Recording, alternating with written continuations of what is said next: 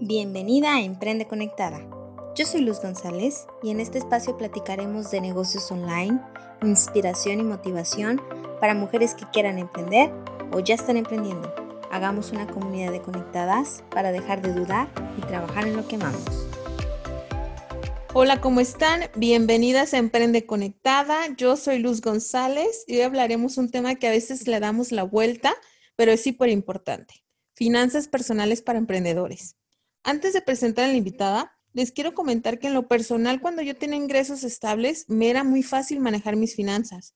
Pero cuando ya eres emprendedora, los ingresos son inciertos y muchas veces siento que no puedes manejar los números. Así que debemos hablar de temas claros. Y uno de ellos es cómo manejar nuestras finanzas cuando somos emprendedoras.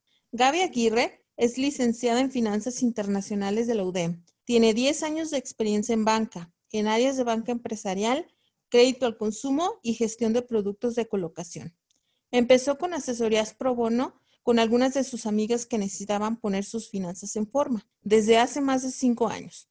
Y en enero decidió darle formalidad para ayudar a las personas a lograr libertad financiera. Bienvenida Gaby a la comunidad de las conectadas. Hola, ¿cómo estás Luz? Muchas gracias por invitarme. Es un honor, la verdad, estar aquí, compartir este espacio contigo. Y qué bueno que tomas este tema de, las finanzas personales a las emprendedoras, porque normalmente tenemos ese, mm, esa confusión de cómo administrar, ¿no? Al final del día a lo mejor podemos empezar solitas en un, en un emprendimiento que sea de vender algunos artículos o dar eh, algún tipo de servicio y que a lo mejor no tienes, ¿no? El gran equipo de, de personas que están contigo, dices, pues al mismo tiempo es el mismo ingreso y como quiera soy yo, pero hay que administrar, una cosa es lo del negocio y, o la empresa que estás eh, eh, iniciando y la otra son tus finanzas personales. Sí, y sobre todo cuando tienes ingresos, bueno, es lo que a mí me costado un poco, que cuando tú tienes un empleo sabes cuánto te va a entrar cada mes y puedes hacer como presupuestos un poco más concretos. Sí, porque tienes un ingreso fijo. Exacto, pero cuando eres emprendedora, pues tú tienes tus números y sabes al número que tienes que llegar, pero a veces no llegas. Entonces ahí está la clave de, híjole, ¿cómo manejo mis finanzas? Lejos o apartado de, los, de las finanzas de la empresa, ¿no? Totalmente, totalmente. Mira, yo creo que eh, en un principio lo que hay que ver es, así como nuestros, nuestros ingresos no son fijos, hay unos gastos que sí son fijos y son los que primero tenemos que revisar si esos gastos fijos que tenemos son necesarios o innecesarios, ¿no? Porque a lo mejor tienes ahí eh, mensualidades de cosas que pudiste haber eliminado para que no te estés estresando, porque como el ingreso no va a llegar a lo mejor este mes en su totalidad, entonces tendrías que ver primero qué es lo que tienes que cubrir y cómo vas a absorber lo que no estás percibiendo que sí tienes que pagar, ¿no? Entonces, lo que yo te diría aquí es, aunque los ingresos sean variables, hay que tener un presupuesto en el que tengas que definir tus gastos fijos, tus gastos variables. Y entonces ahora sí dices, bueno, de mis ingresos como emprendedora, suponiendo que ya no tienes un trabajo fijo, ¿qué debes de hacer? Decir, oye, bueno, estos son mis ingresos y a lo mejor fue un mes bueno y no decir, oye, no me lo voy a quemar todo, ¿no? Sino hay que ir creando un fondo. Mira, cuando es un, en las finanzas personales, normalmente debemos de tener un fondo de contingencia que vaya entre tres y seis meses de, gasto, ¿ok? Pero cuando eres emprendedora, debes de hacerlo por entre 6 y 12 meses, porque estás también considerando que si a lo mejor no tienes suficientes ventas, sí tienes gastos fijos de la empresa también.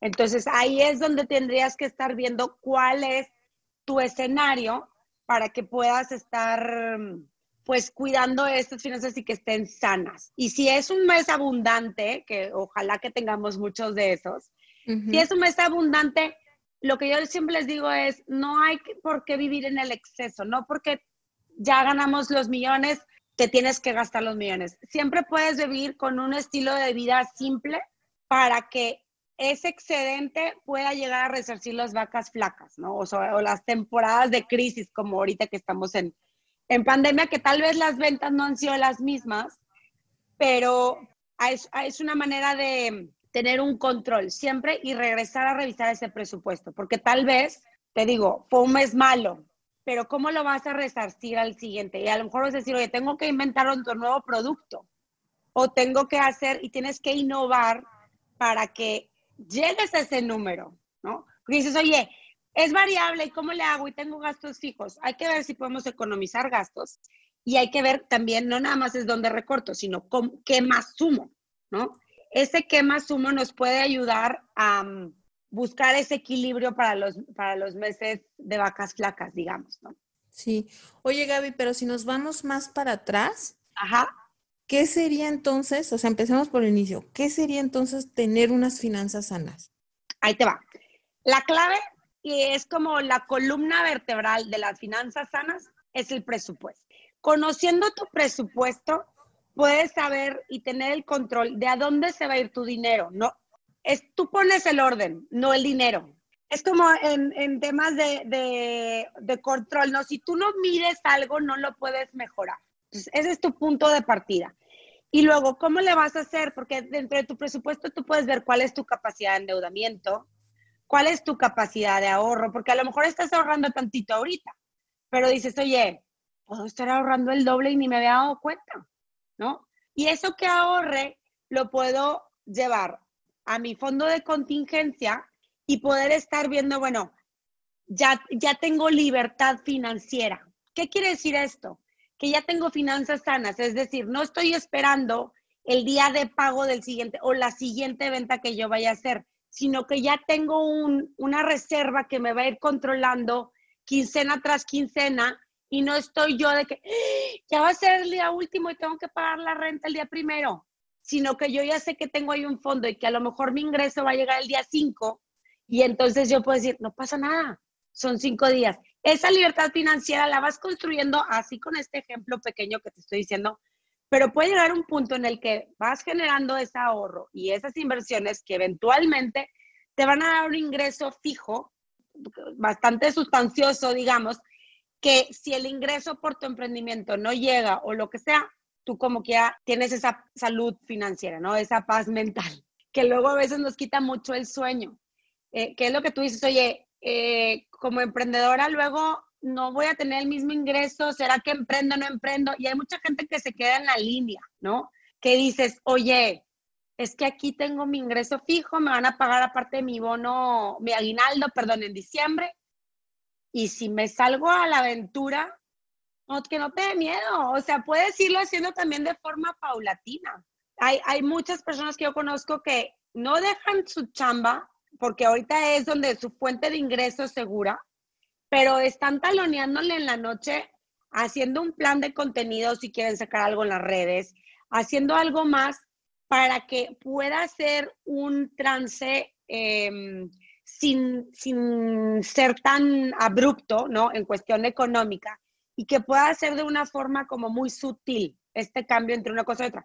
¿Por qué? Porque ya ahorraste mucho más tal vez de lo que estabas ahorrando si siguieras en la vida de empleada, pero vas teniendo ahí una reserva que también te puede ayudar a hacer tu primera inversión para tu, tu, tu emprendimiento, ¿no? Hay mil, mil emprendimientos, todo depende de qué te quieras dedicar, si le vas a tener que meter mucho capital o no a tu, a tu negocio, pero esa es una manera de poder hacer trance, ¿no? De poder lanzarte y seguir teniendo tus finanzas este, en control. Ahora, leí una, una frase, Luz, hace, yo creo que hace como unos cinco días, que decía que lo primero que tienes que tener es en orden tus finanzas personales y luego emprender. Ese es como, ahorita que decía, regresemos al principio. Wow. Si tú traes un caos en tarjetas de crédito, este, le debe, le debes a tu mamá porque te prestó para no sé qué, no, ya sabes, se te va ahí un poco el control de tus números y aparte dices, ahora voy a poner a vender paletas de hielo. o, ajá. Y entonces dices, ¿cómo voy a saber cuántas tengo que vender para ganar lo que tengo que ganar? ¿Me explico? Si ni siquiera sabes cuánto es en tus tarjetas de crédito y no sabes ni cuánto tienes ahorrado. primero, tus finanzas personales y luego el emprendimiento en cuestión de, de orden de las cosas, ¿no? Oye, fíjate que lo que estoy entendiendo y lo que sí me ha servido a mí es que al tener mis finanzas personales con un ingreso fijo, yo lo del presupuesto estoy de acuerdo. Yo sabía cuánto tenía que ganar para sobrevivir, o sea, para vivir al, mes. Entonces ya en base de eso dije, esto tengo que ganar mínimo de mi emprendimiento para yo sobrevivir cada mes. A poderme independizar. Exacto. Y después empecé a ver los demás gastos de que lleva un emprendimiento, ¿no? Ajá, ajá. Entonces, cuando tú hablas que tener de tres a seis meses de un colchoncito, que es tu fondo de emergencia, ¿es como finanzas personales o como finanzas de la empresa? Como personales. Personales. Personales. Porque si en un momento dado, este, no sé, se te poncha una llanta, te tienes que pagar un deducible porque te metieron al hospital por cualquier cosa, ese fondo de, contingencia va a pagar ese deducible y no te va a mermar a ti tu presupuesto de, mes a mes, digamos, ¿no? O sea, no te va a tomar por sorpresa, porque imagínate que no tuvieras el fondo de contingencia y tienes que afrontar uno de estos gastos, lo que, lo que sigue es que, ¿a qué le quitas? O sea, ¿qué vas a hacer? ¿Vas a dejar de pagar la renta? ¿O ya no vas a ir al súper? ¿No? Entonces, ahí es, digo, siempre está la tarjeta de crédito, pero habría que tener un control también en que no se te vaya eh, la deuda al cielo, ¿no? Ok. eso hay que tener el fondo. Ok, el fondo es muy importante y sobre todo creo que en estas épocas, ¿no? Cuando estás, no estás vendiendo tanto. Bueno, mucha gente, este, pues eso es la que la ha mantenido a flote. Yo sé de gente que, punto que en marzo no, pero en abril ya les dijeron, oye, te vamos a bajar el 60% del sueldo y pues tal vez el rentero no es tan buena onda y tienes que pagarlo, ¿no? O tu crédito hipotecario o, donde vivas, ¿no? Entonces, este fondo de contingencia entra justo para estas etapas de, pues, de crisis, ¿no? De vacas flacas. De vacas flaquísimas. ¿Qué haces cuando hay esos, como decías, esos meses donde hay mucha abundancia y ya cubriste tus gastos? ¿Qué haces con ese excedente? ¿Se va a los a los gastos, de, o sea, haces un guardadito para la empresa o ese se conforma por tu ahorro? Mira, lo que yo te diría, ese se convierte en una, ya, imaginemos que es la, época de abundancia, tú ya cubriste todos tus gastos y lo que vas a hacer es que ya, tienes cubierto tu fondo de, de emergencia. Ese otro excedente se va a ir una inversión. Hay diferentes formas en, o diferentes caminos en los que podamos invertir, ¿no? Uno es nuestro negocio pero no hay que invertir todo en nuestro negocio, porque es como lo que nos han dicho siempre, ¿no? De no poner los huevos en la misma canasta. Y esa canasta puede ser que sea así como tu máximo porque es tu empresa, pero siempre hay que ser como muy realistas y con los pies en la tierra de poder decir, puede que no me pegue mi, mi negocio o puede que X. Entonces, yo te diría, esa, eso, ese excedente va a la empresa pero a otras inversiones también que me vayan generando esa libertad financiera. Cuando tienes esa libertad financiera, Luz, es cuando tú no tienes que mover un dedo y solito te está cayendo el dinero, ¿ok? Llámese rentas, intereses de inversiones, etcétera. Entonces, imagínate, yo, por ejemplo, doy asesorías. Si a mí me da apendicitis y entonces estoy tumbada en la cama este, dos, tres semanas y no puedo dar asesorías porque seguramente voy a estar tumbada, pues esas tres semanas no voy a estar recibiendo mi ingreso de mi emprendimiento. Pero si yo ya tengo una fuente de, ingresos, ya sea te digo, rentas, intereses o, regalías de algún curso que haya yo subido o algo, entonces estoy dependiendo de mis horas hombre. Para que eso no suceda, hay que ver ese excedente en dónde lo vamos a meter para que cuando yo decía tomarme una semana de vacaciones y no dar ni una asesoría, siga cayendo dinero. Wow, creo que eso es lo más importante, es lo más difícil, ¿no? Porque pues sí, tú puedes trabajar y generar, pero el día que no trabajas, bien, tienes que crear productos que te den. Que te den solitos, exacto. Si te, te gusta escribirlos, pues escríbete una novela, la puedes vender, ahí buscamos Gandhi, Amazon, lo que sea, y eh, a la hora de vender ese libro, a ti te van a caer regalías. O si te gusta y compones una canción y fue un éxito rotundo, pues también es otro tema de, generar ingresos.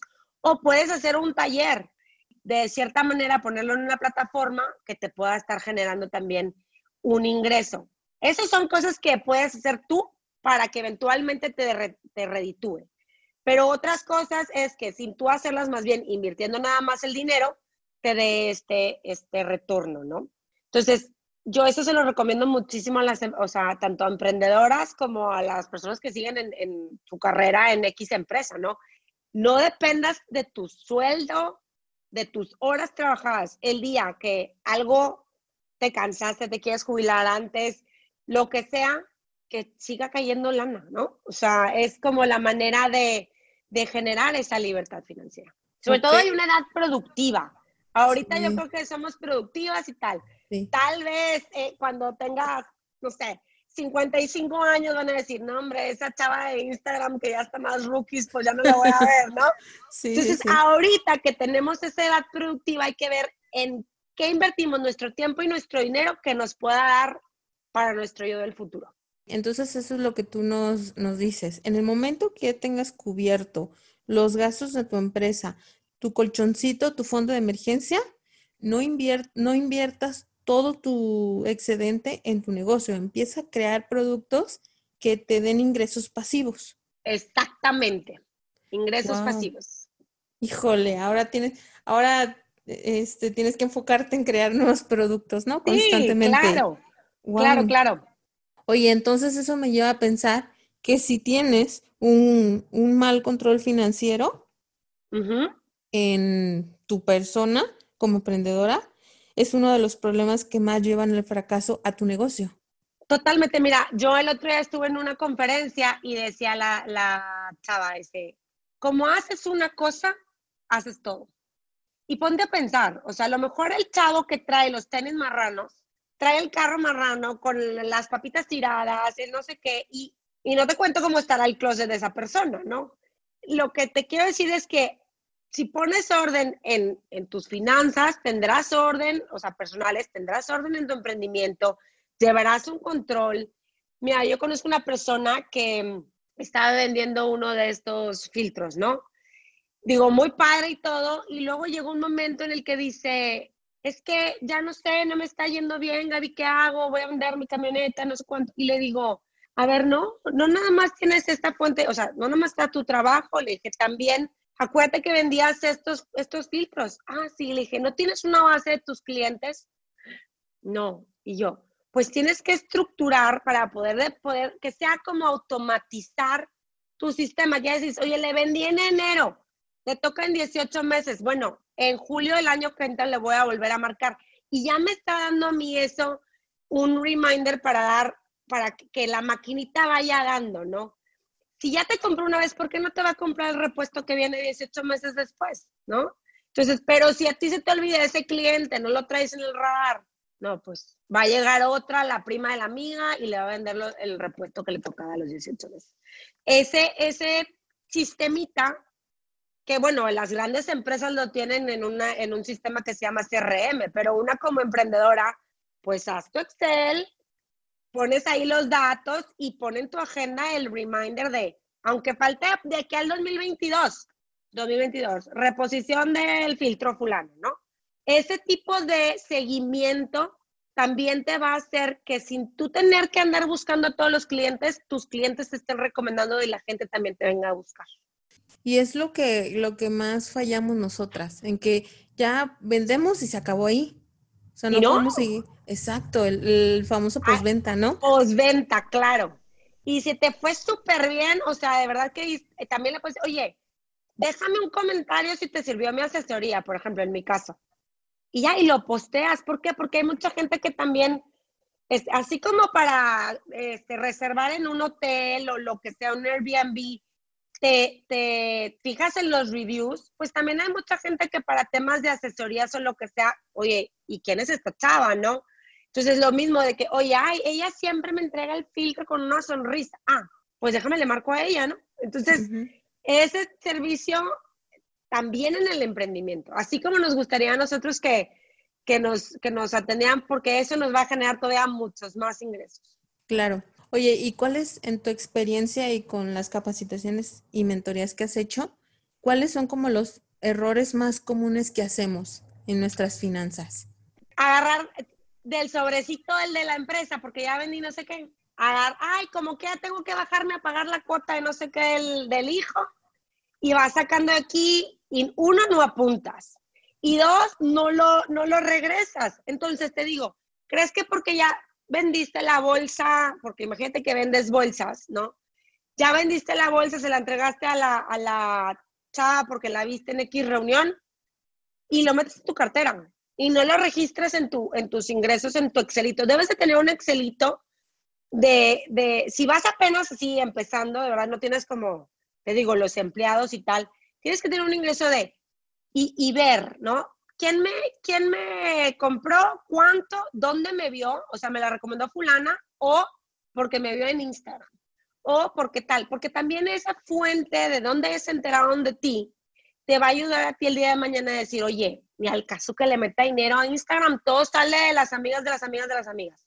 Entonces le voy a meter menos, eh, nada más por presencia, ¿no? Pero en realidad mi mercado está acá. O me conviene hacer un anuncio en, no sé, tal vez eh, me, ven más en YouTube que en lo demás. Ah, bueno, pues enfócate entonces a, a tener ese, ese bien identificado en dónde te ven para que tampoco estés tirando de Okis dinero de merca, ¿no? O sea, dinero de campañas en social media que tal vez no esa, esa no era la campaña adecuada, ¿no? El error más grande es no registrar y agarrar del negocio. Sí, en resumidas cuentas, estos son nuestros, nuestros principales errores, ¿no? Y la otra es que yo te diga, la manera de mitigar esos errores es ponerte un sueldo. O sea, puede que un mes vendas tres bolsas y el otro mes vendas diez. Tú vas a decir, voy a agarrar, eh, no sé, el equivalente a tres, que es mi piso, y con eso agarro mis, mis, con eso puedo pagar mis gastos fijos. Y el mes que vendiste 10, el ingreso de esas otras siete, de esas otras siete bolsas, te va a ayudar a volver a comprar más inventario para vender al siguiente mes 12. Y así te vas a ir. Porque si no, si no tienes un orden en esos, este, Luego vas a decir, oye, no me conviene, estoy gaste y gaste. A ver, no es gastes, gaste, es inversión en tu producto que vas a vender, es un inventario, ¿no? Pero a esle cómo está la perspectiva y el orden que tengamos en nuestros números. Y ese sueldo que nosotros nos ponemos para no estar agarrando, ¿lo tienes que hacer en base a lo que tú ya sabes que gastas al mes? ¿O cómo tú dices, ah, me voy a poner un sueldo de 5 mil pesos al mes? pero basada en qué? ¿En lo que ganaba en mi último trabajo o en lo que yo eh, tengo que tener para sobrevivir en el mes? Mira, cada caso es diferente porque también depende de qué estés vendiendo y cuánto sean las ganancias, porque si vendes cinco bolsas y ya te gastaste, ya te ganaste 100 mil pesos y te gastabas 30, pues tampoco es que te vayas a poner ese sueldo, ¿no?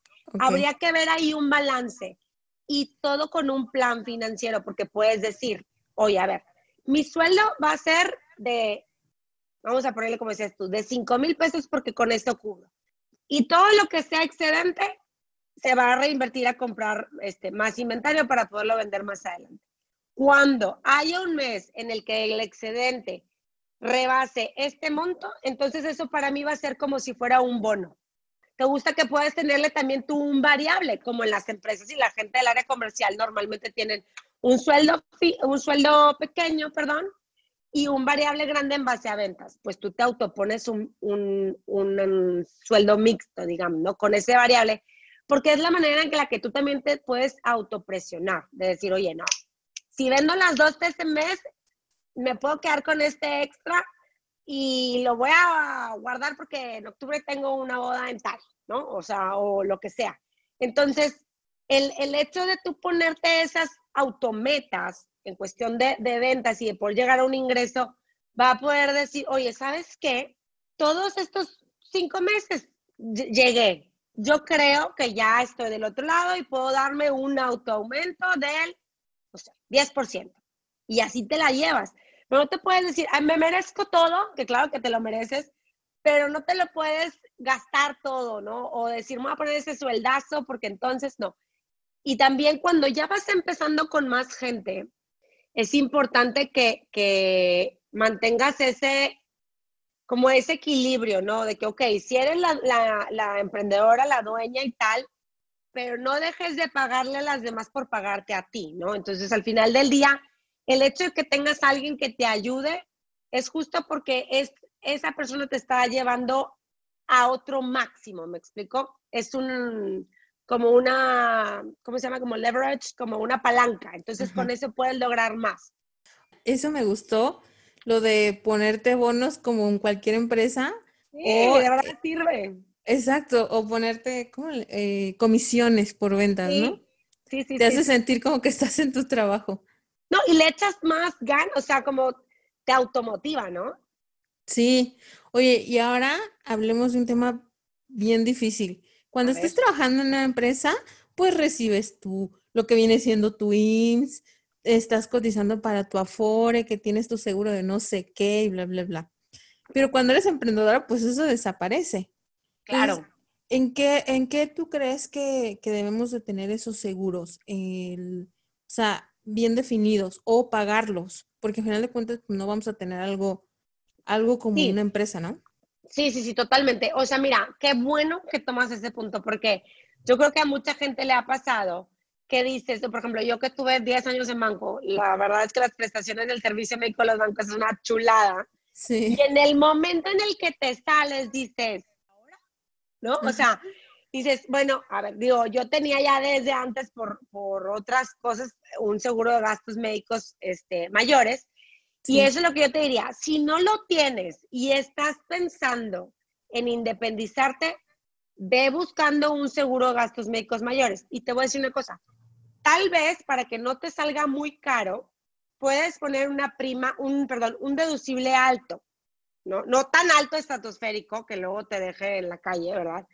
Pero algo que pueda hacer un equilibrio para ti, que digas, ok, voy a pagar menos de prima del seguro, pero si en un momento dado caso pasa algo, estoy cubierta y ya veré en ese momento cómo pago ese deducible que es un poco mayor, ¿no?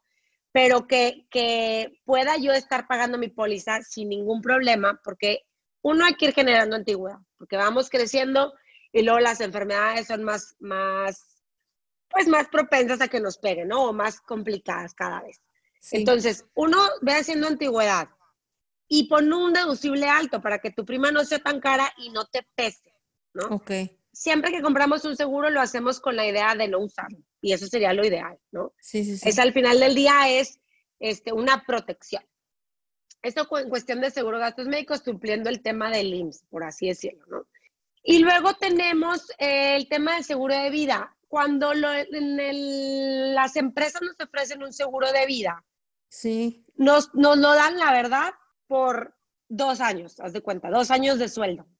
Que eventualmente, si nos llegamos a morir el día de mañana, con dos años, los que sean nuestros beneficiarios, pues dos años se te van así, ¿no? Entonces, eh, ahí yo les recomendaría, si vayan haciendo un, un, teniendo un seguro de vida, que tal vez pueda ser en un principio una suma asegurada más pequeña que, que nada más digas tú, bueno, por lo menos voy cubriendo las necesidades básicas, pero en un momento dado, en esos momentos de abundancia, que puedas decir, oye, ahora voy a con esto pagar este seguro que me va a dar una suma asegurada mayor, que me va a dejar protegido de una mejor forma a mi familia o a mis beneficiarios, ¿no? Entonces, yo te diría, no te vayas a lo grande, no vas a tener tal vez esa, esas mega prestaciones, pero velas formando tú. O sea, yo, yo una vez que, que me, te digo, cuando, cuando salí ya de banco, yo decía, sí, ni mis bonos, y mi aguinaldo, mi fondo de ahorro, y luego dices, oye, te va mejor por fuera. O sea, a veces estamos como, si, si donde estamos fuera como la caja de cristal, cuando en realidad, si pones un pie afuera, te puedes dar cuenta de la magnitud del, del la abundancia que puede haber allá afuera, ¿no? Y que tú creías que estabas, digo, sí, claro, te la pasas muy padre lo que tú quieras, pero el salirte de esa zona de confort y llegar a ver todo lo que puedes lograr, wow. O sea, incluso tus prestaciones como el seguro y, la, el seguro de vida, ¿no? El de gastos médicos y el de vida. Sí. Ahora, me decías del Afore, ¿no? Que ya no vas a tener o sea, el de la vejez, el de la vejez. ¿qué hacemos? ¿Invertimos en un seguro de la vejez para que cuando estés grande te lo den? ¿O ese dinero que le estamos invirtiendo al seguro, invertimos, no sé, como aquí dicen mucho, para vivir de tus rentas? ¿Qué hacemos? Tú como financiera. Yo te voy a decir que hay mil instrumentos con mil tasas diferentes y riesgos. Ahí hay que ver el perfil de cada uno y también la edad que tenga cada uno. si tienes 25 años, la verdad es que, mi reina chula, yo creo que te queda mucho, mucho tiempo. Entonces sí puedes ir diciendo, oye, voy a hacer un, un fondo de, un seguro de estos de ahorro y protección y de aquí a 20 años, oye, a los 45 vas a estar de que, ¡wow! ¿A dónde nos vamos de crucero, no? Dios te este, oiga, Dios te oiga. Sí, sí, sí, sí, eso va a suceder. La idea es que si tengas la diferencia entre hacerlo en un Afore, que el rendimiento a lo mejor es todavía menor, no tiene la protección, y que el Afore lo vas a ir aportando tú según, según las vacas flacas o gordas.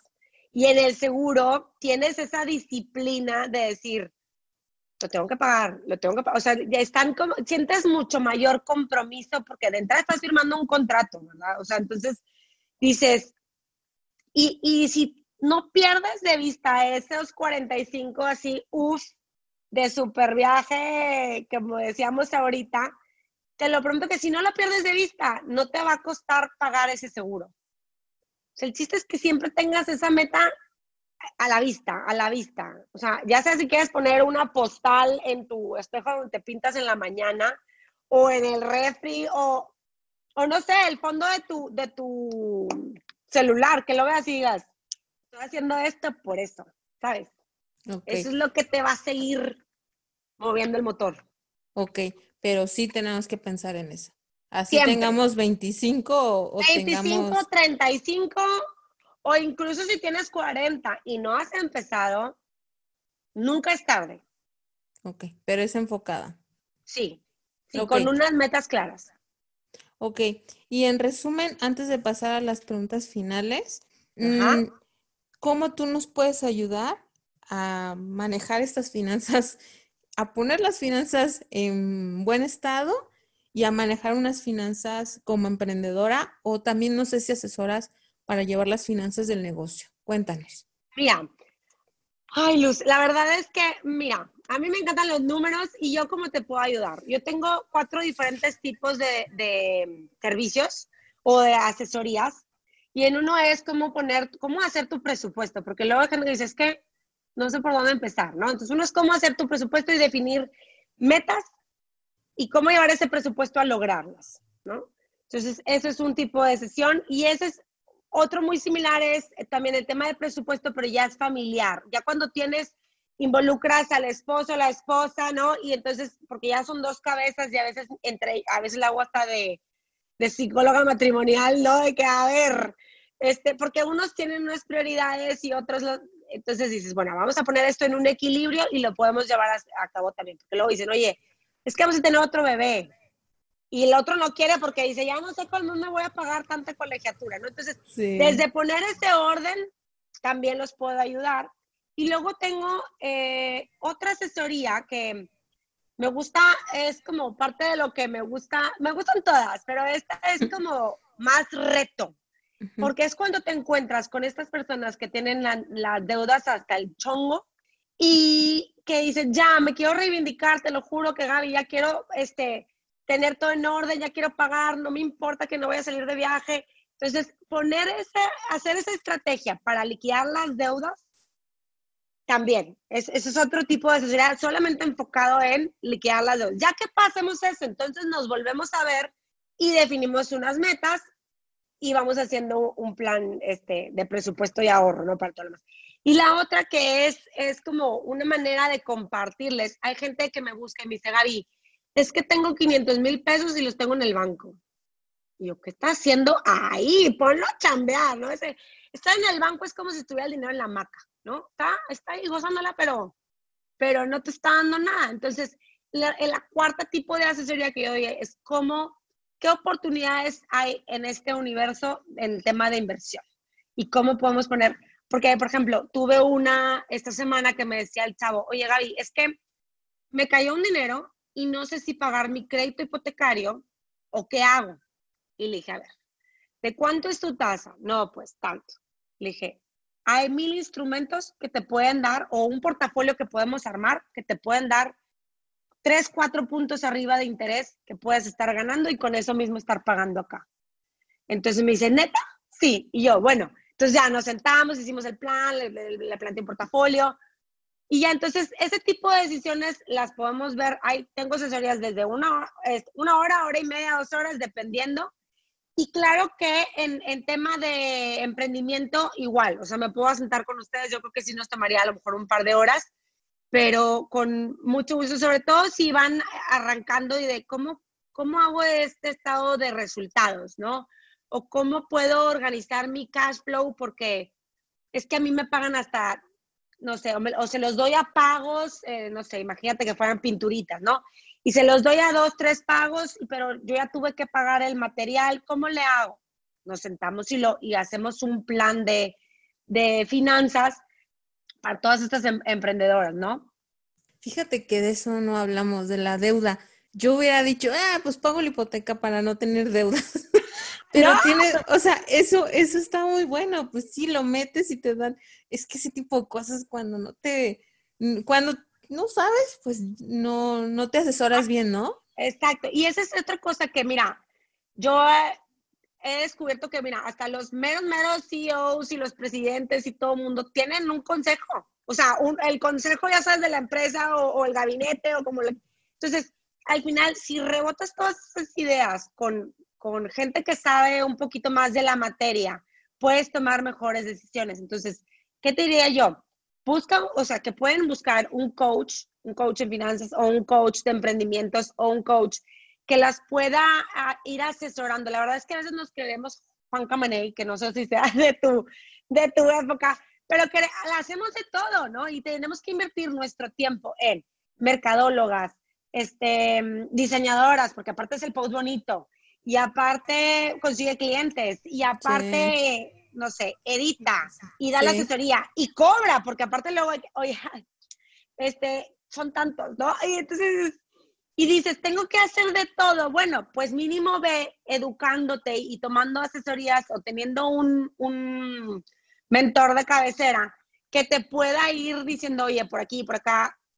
Ahora, dentro de esas cuatro asesorías que te digo que doy, hay otra que, que es como de, mm, de seguimiento. Es como soy como su accountability partner, ¿no? Es ese, a lo mejor, este, ya tienes tus metas y ya dijimos que vas a pagar, pem, pam, pum, todas tus deudas en este orden, porque tal.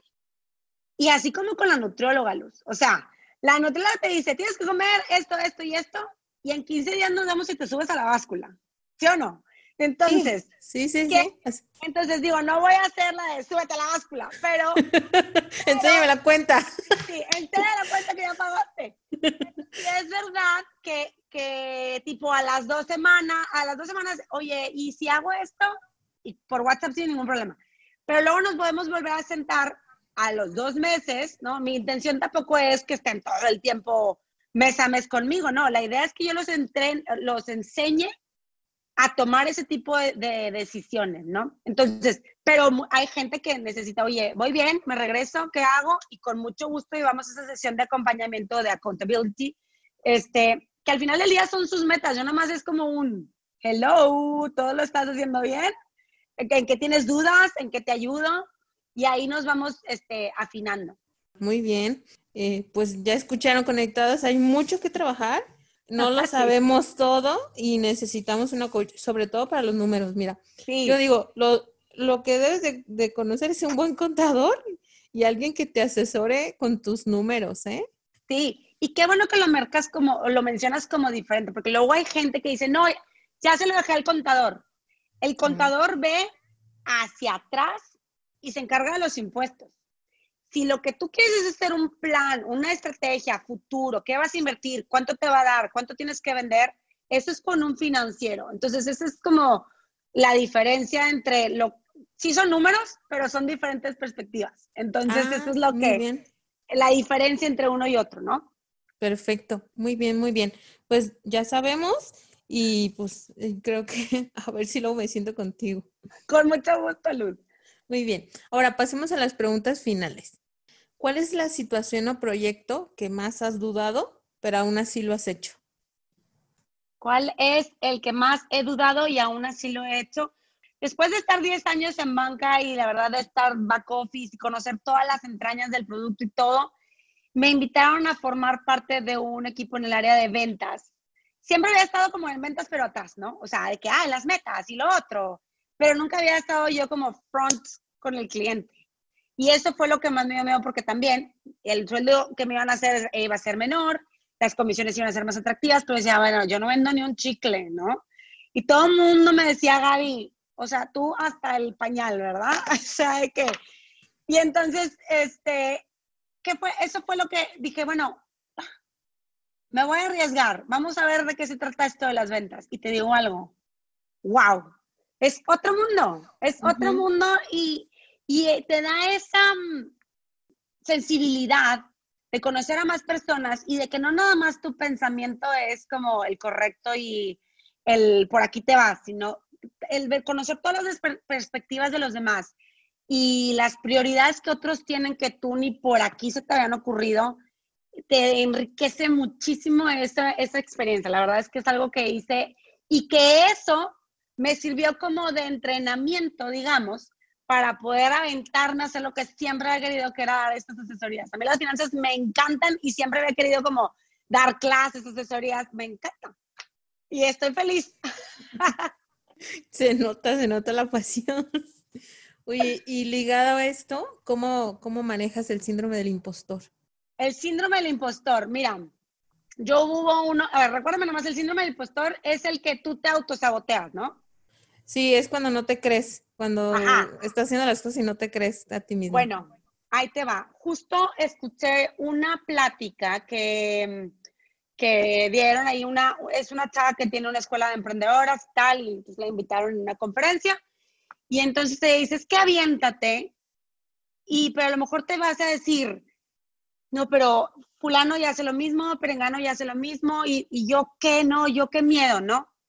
Pero esta chava dijo que esta niña, Jane Forley, me parece que es el nombre, dice, pueden hacerlo todos, pero lo, como tú lo haces, hace la diferencia. Y a alguien le vas a llegar. Entonces, a lo mejor yo hablo muy fuerte o algo, no sé qué, pero o, a mí me echa mucho carrilla mi papá, sobre todo, que dice que soy súper pocha, ¿no? Y le digo, pues a lo mejor es la manera en la que con alguien hago clic y le voy a poder transmitir lo padre que son esas finanzas y lo importante que es tenerlas controladas para que te dé todavía más el dinero, ¿no? Eso, eso es como lo que, la, lo que me hizo quitarme ese síndrome del impostor. Me acuerdo de esa frase que escuché en esa, en esa conferencia y digo, ¿por qué no? O sea, con esa me automato cuando me empiezo a, me la empiezo a pirar así de que, híjole, ¿y será qué? ¿Y si me invitan a un podcast y qué voy a decir? ¿Sabes? Sí, aquí estamos, aquí estamos, quitándonos ese síndrome. Muy bien.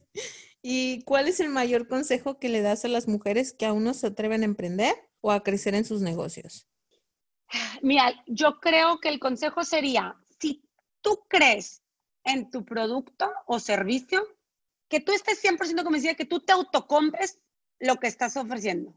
Si, si tienes ese convencimiento pleno, ya estás del otro lado, do it, ¿no? Si yo decía, bueno, voy a hablar de finanzas, hay un millón de personas que hablan de finanzas, o sea, ¿qué diferencia voy a hacer yo?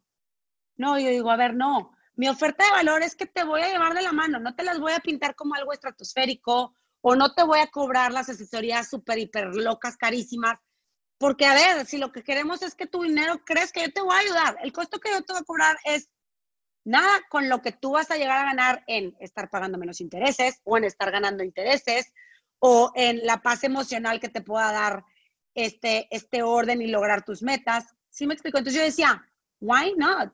Y si tienes un, un coach para la nutrición, ¿no? Este, o la salud física, no sé, en el gimnasio, lo que sea, ¿por qué no lo vas a tener para, para tus finanzas? Es un triángulo, ¿no? Eh, en algún lado escuché que el triángulo del bienestar, salud física, salud emocional y salud financiera. Si se te cae, puedes estar yendo al nutriólogo cada X días, pero a lo mejor no vas a dejar de comer porque tu estrés es porque traes un deudón.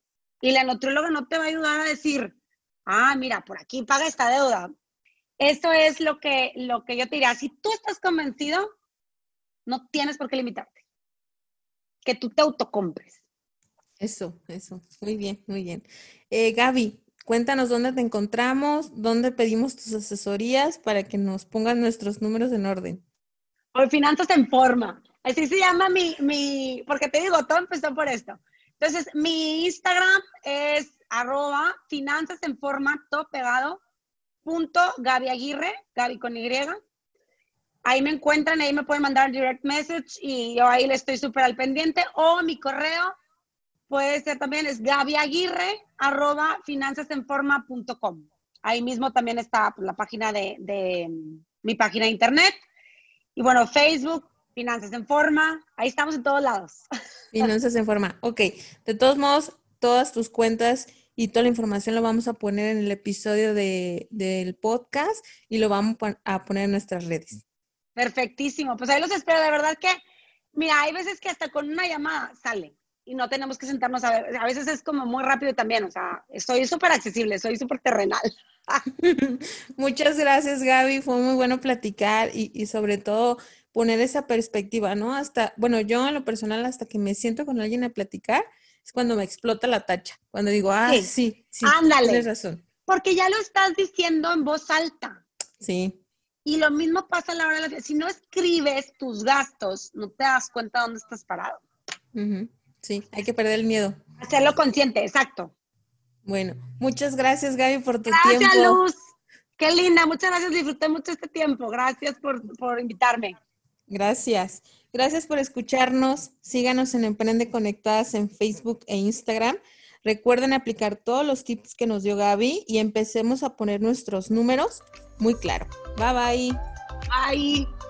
Gracias por escuchar este podcast. Si te ha gustado, inscríbete en Spotify o Apple Podcast para que no te pierdas ninguno de los episodios de Emprende Conectada. Hagamos comunidad en Instagram y trabajemos en lo que más amamos.